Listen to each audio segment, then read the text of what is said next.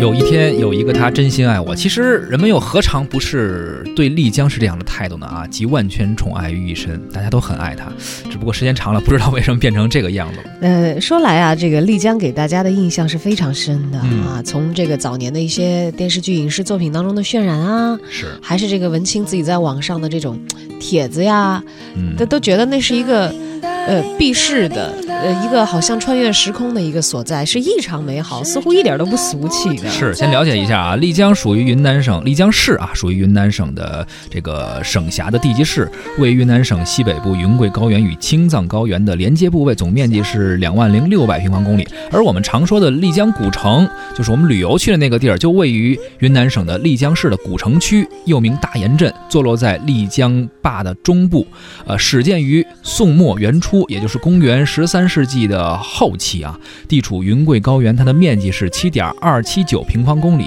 而且呢，丽江古城区应该说是中国罕见的保存相当完好的少数民族古城，集中的体现了纳西文化的精华，也完整的保留了宋元以来形成的一个历史的风貌，就它的历史保存非常好。而早在一九八六年的十二月，丽江古城被国务院列为了中国历史文化名城。要知道，应该呢已经是三十年前了啊。而在过了十年后，一九九七年的十二月四号又被列入世界文化遗产名录。一直以来，应该说丽江古城都以文艺呀、诗意呀、清新脱俗、古老、美丽，甚至有点神秘这样的词连接在一起。而且有不少歌手啊，我们都知道会以丽江为主题创作歌曲，或者说把丽江这两个字写到自己的歌词中。而且呢，还有我印象中张艺谋导演应该有一个叫《印象丽江》的一个实景表演。山水实景演出，嗯对。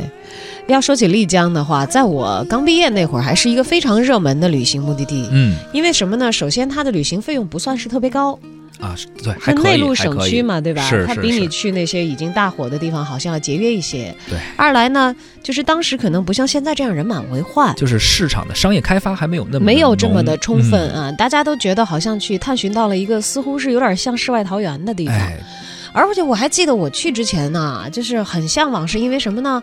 那会儿刚兴起这个网络上的那股文艺风刚吹起来，就是文青还不是贬义词的时候，真的是一大波的文青去那儿又拍照啊，嗯又写。我就是为什么我有有印象？我记得当时我在做丽江的攻略的时候，就功课去之前的时候，嗯，啊，我同学就给了我一本书，说你照着这个做吧，叫《丽江的柔软时光》，甚至把那个在那个古城里头开店的这个客栈的老板，那个卖地图的，啊啊啊就是人物的形象都很鲜明的给你树立起来，好像都是一帮特别艺术的人才在那儿呢。虽然没有去过，但仿佛你看过这本书之后，它是一种非常有人情味儿的，仿佛那些店主啊，以及那些呃生活在那里人们，已经成为你身边的一部分了。就是你会觉得，哎，那个地方很真实去啊。嗯但是去了以后，其实我零几年去的吧，零九年嗯嗯，那还行吧，那会儿应该挺失啊，望的。已经开始商业化了，就已经特别商业化了。嗯虽然说那个呃小桥流水在，就是它其嗯丽江嗯它有它那个镇里的样子，就是老的房子，然后门口有一条水渠，就是它在那个城里头很多都有。然后你搭块板儿这么过去，嗯放着花儿啊，因为云南的气候很好，然后空气很透明，非常的干净，天上的云是粉色的，像棉花糖一样，是有很多美感。嗯，但我去的时候，那个大研古镇已经乌泱乌泱全都是人了。人已经特别多啊，所以那会儿我去那会儿那几年呢，流行去哪儿呢？流行去束河古镇。就是也在丽江那另旁边啊，不远，啊骑自行车能到一个另外的一个古镇，相对人没有那么多。没有开发那么严重。对，嗯然后那会儿呢又兴去大理，当然去大理这歌火了以后，海什么的哈。大理也就跟这个大研古镇也差不了多少了。是我去大理古城的时候，反正也是人也是越来越多了吧。呃，都说树大招风，人红是非多，这个景点也是丽江越来越火，去的人越来越多，关注的人多了，很多好事儿啊、坏事儿啊都很容易成为焦点。很多人想去那儿旅游，而想利用丽江发财的人也越来越多。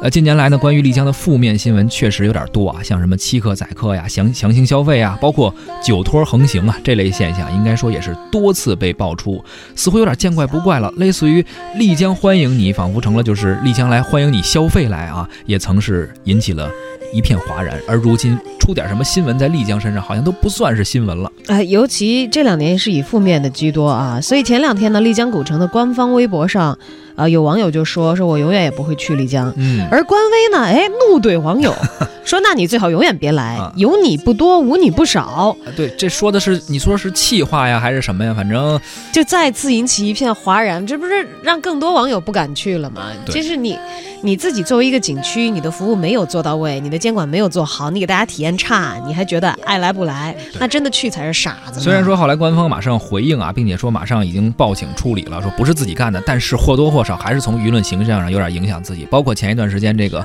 打人事件，应该是两三起吧，我记得短时间之内嗯，这给大家的印象是你不讲理，你还横了是吧？你还有道理了是吗？所以这个丽江印象啊，好像就逐渐转化成了丽江的乱象。作为世界的文化遗产，曾经人们心目中的旅游胜地，文艺青年获得创作灵感的一方热土，为何就变成了今天的网友的吐槽之地啊？变成了旅游局批评的一个典型。文艺之声特约观察员刘迪川也为您解读一下丽江古城的前世和今生。丽江古城是驰名中外的世界文化遗产，不过最近啊，却成了臭名昭著的文艺青年屠宰场。其实丽江是个好地方，世界文化遗产、中国历史文化名城。这个地方有悠久的历史和独特的文化。那创造历史的是谁？文化的主人又是谁呢？少数民族纳西族。中国南方的少数民族非常多，但真有文字的民族非常少。纳西族就有自己的文字——东巴文，而且在东亚文字系统当中啊，东巴文举足轻重。中国境内古文字公认的源流大概有两支，一支呢是以湖南蓬头山遗址石刻符号啊为代表的古遗文，它属于刻画型的表音文字；另一支呢是以浙江河姆渡遗址陶器符号为代表的东巴文。它属于描绘型的表意文字。我们说殷商甲骨文有一个重要的源流，就是河南汝州红山庙遗址的彩陶符号，而这个遗址呢，和我们今天看到的云南纳西族母系氏族的这个符号高度契合，而且啊，两者在墓葬形式啊、文化类型上都很相同、很相似。历史和空间的跨度太大，我们现在还没有证据证实这两者是不是有直接的承继关系。但有一点毋庸置疑，就是东巴文是比甲骨文更原始的一种古文字。今天啊，有些甲骨文的文字，我们还能通过东巴文来试读。所以，仅凭这一点，我们就可以说，纳西族真是创造了璀璨的古代文明。这个文明的文字载体是东巴文，那物质遗存就是丽江古城了。丽江古城大约是始建于南宋。到今天啊，大概有八九百年的历史了。